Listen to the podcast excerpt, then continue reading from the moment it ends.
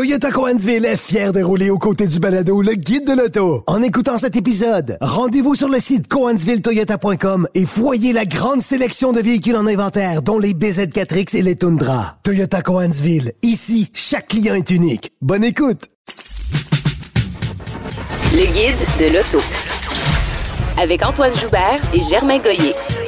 Germain, je sais que t'aimes pas ça, mais cette semaine, tu as été contraint d'aller brûler de l'essence. Brûler du gaz, brûler du pétrole, euh, brûler tout ce que tu veux.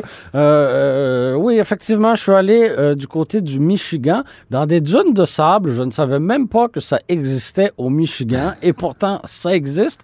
On s'est promené là-dedans pendant quelques heures au volant du F-150 Raptor Et on a rajouté une lettre à ce camion monstre euh, parce que pour 2023, euh, on offre une version encore plus puissante en réponse au RAM 1500 TRX qui, lui, ben, euh, venait carrément rire du Raptor régulier. Là. On n'était pas, on n'était pas dans le coup du tout, du tout avec le moteur V6 EcoBoost euh, du, du, Raptor, entre guillemets, régulier. Donc, on répond au RAM 1500 TRX de 702 chevaux avec un Raptor Air de 700 chevaux. Donc, on est dans la même, dans la même gamme et euh, essentiellement... pourquoi on a deux chevaux de moins? Ah, c'est c'est une très bonne question. Là, on aurait peut-être pu euh, faire un, rendu là, là. un euh, demi-tour de boulon de plus. on Enlève une eu, feuille là. dans le filtre à air, là, puis va quelque chose comme deux ça. Bo- ça. Bonne question. Mais on nous a dit, euh, parce que av- avant même qu'on pose la question, on nous a dit chez Ford,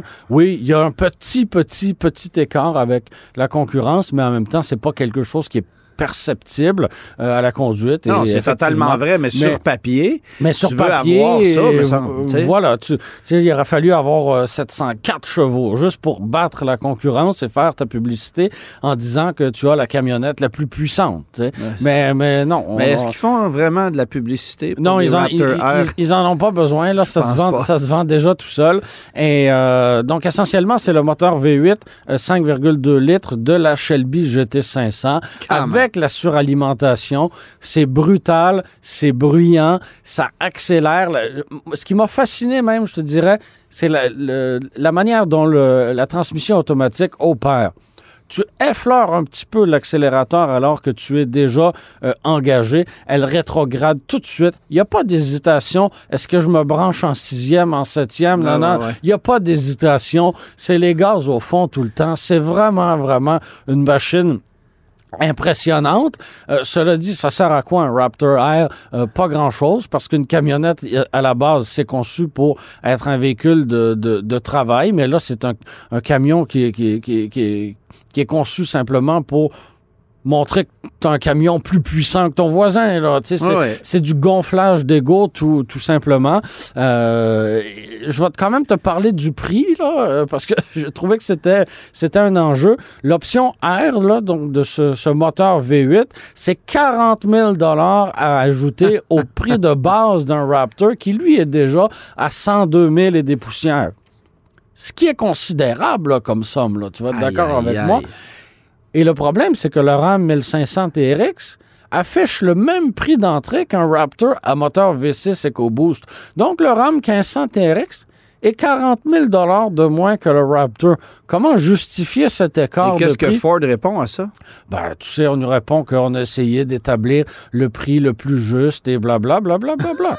tu sais, on- c'est toujours la, c'est toujours la. J'ai essayé de savoir aussi combien on allait en avoir au Canada. Tu sais, est-ce que Ouais, ouais. ça allait, on allait avoir une distribution euh, très, très, très Équitable. limitée euh, où on allait tous les garder aux États-Unis. On, sait très bien que le Bronco Raptor au Canada, il y en a pratiquement pas, Ben puis non. on n'en aura pratiquement pas non Ben non.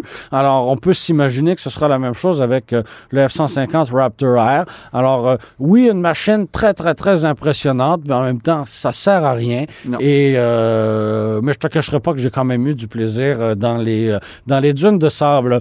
De ton côté, tu as conduit, Antoine, le Kia Sportage dans sa version hybride rechargeable. Tu avais assisté si ma mémoire euh, est bonne, au lancement de, de- du véhicule. Et à ce moment-là, tu avais conduit la version à essence. Mais là, et hybride, poss- possiblement. Il n'y avait pas d'hybride encore, mais euh, là, c'est la version hybride rechargeable que tu as pu mettre à l'essai. Ben, qui me semblait être la plus pertinente parce que, bon, euh, l'hybride rechargeable, euh, évidemment, c'est une technologie qu'on aime beaucoup chez nous. Oui. Sur papier, ça te permet de faire 55 km en mode 100% électrique. C'est très optimiste. Euh, je vous le dis tout de suite. On a une batterie de 13,8 kWh, donc le même format que celle de l'ancienne génération du Outlander PHEV, qui est aujourd'hui rendue à 20 kWh. Donc tu vois que tu vois qu'il y a quand même un écart. Il y a une progression aussi là, dans, dans, le marché. Euh, c'est particulier comme conduite parce que on conserve une transmission automatique à six rapports traditionnelle mais qui opère avec un véhicule électrique. Donc, tu roules sans entendre le moteur et tu sens les changements de vitesse se faire.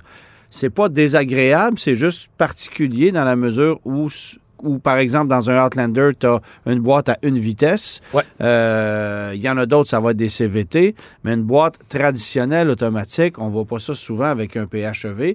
Et c'est ce qu'on a là-dedans. Bon, c'est la même mécanique que le Sorrento PHEV, que Ouais. le Tucson PHEV, que le Santa Fe PHEV.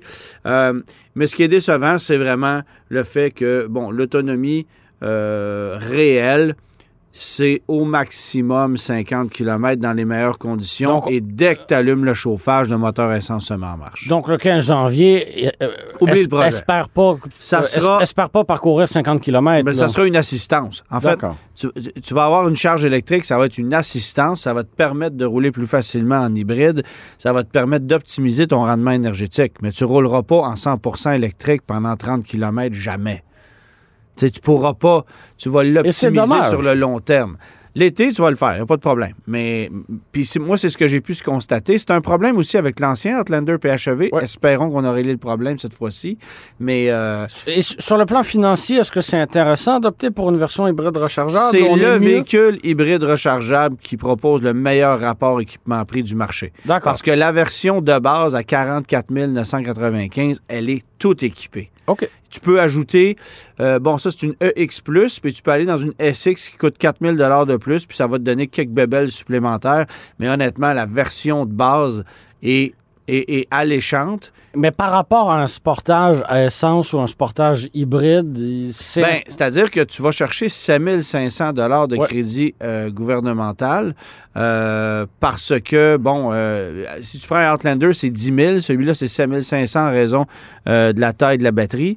Mais... euh, le coût de revient de ce véhicule-là euh, est celui d'un hybride régulier, là, littéralement. OK. Alors, tu sais, il y a quand même un intérêt d'aller chercher la version hybride rechargeable, mais qui se conduit un peu différemment parce que tu sens quand même le poids du véhicule qui est Mhm. supplémentaire. Parce que, bon, euh, tu sais, il y a ce petit irritant-là, mais ça demeure un VUS bien équipé, quatre roues motrices, dont le coût de revient avant taxe est euh, en deçà des 40 000 Alors, c'est très, très alléchant comme véhicule, mais la technologie hybride rechargeable, elle est un peu décevante par rapport à ce Avec que une disponibilité qui est pas facile non plus, j'imagine. qui n'est pas, ben, qui, qui est pas aussi catastrophique que du côté de chez, euh, de chez Toyota, bien Non, non, évidemment.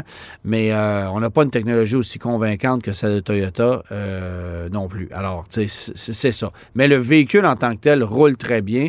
Puis moi, j'avais adoré la nouvelle génération du Sportage en termes d'aménagement de comportement. C'est tout ça. spacieux, là. Oh, oui, on a fait une belle job. En fait, on est pratiquement au format de l'ancien Sorrento. Wow. Euh, carrément. Alors, c'est, un produit qui, qui- qui connaît du succès en ce moment avec raison, peu importe la version de, du Sportage. Euh, et on est loin du Sportage qu'on avait lancé en 2000, là, en 99. là. Que de chemin parcouru. Oh là là, c'est Bob le Mojo. On n'est plus là, là.